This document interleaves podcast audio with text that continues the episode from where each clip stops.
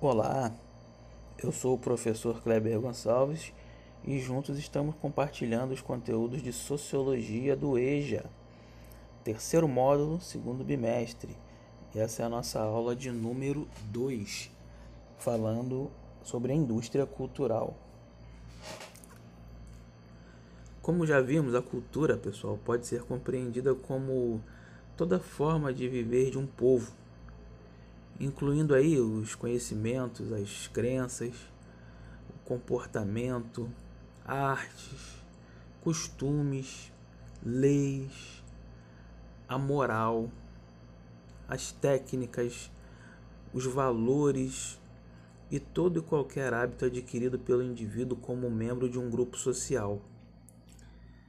Ela diz respeito, portanto, aos diversos modos de viver de um povo, pode ser representada inclusive nos ditados populares. A cultura de massa ela pode ser compreendida como aquela transmitida pelos meios de comunicação de massa, os jornais, as revistas, a TV, o cinema, a internet. É, atualmente ela é muito influente no comportamento das pessoas por vários motivos. Dentre eles, porque os meios de comunicação pelos quais as notícias são divulgadas alcançam rapidamente um grande número de pessoas ao mesmo tempo, nos mais diversos lugares do planeta. Quando falamos dessa cultura, estamos nos referindo a uma sociedade de massas, de grandes multidões com comportamentos padronizados.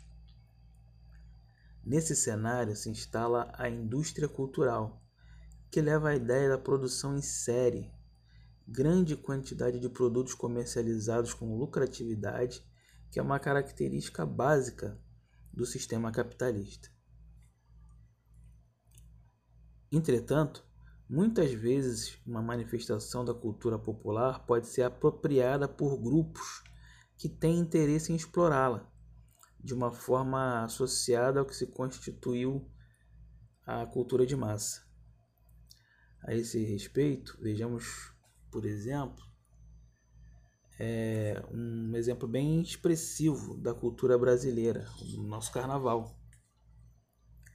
Como nós sabemos, em sua origem, especialmente aquele que se realizava na cidade do Rio de Janeiro, o carnaval caracterizava-se essencialmente por ser uma manifestação popular que permitia a determinados grupos expressarem sua alegria, sua irreverência. Eram blocos de foliões que muitas vezes eram simples, sempre simples, né? Sem luxo. Mas com o passar do tempo, esse carnaval tornou-se um evento com grande publicidade, com muita propaganda dos mais variados produtos e serviços, marcas, além de abrir espaço para a participação de modelos de artistas famosos nacionais, internacionais. Enfim, tornou-se, em certo sentido, um espetáculo em que as propagandas ocupam grande extensão e grande expressão também. Esse é um exemplo típico de confronto entre cultura popular e cultura de massa.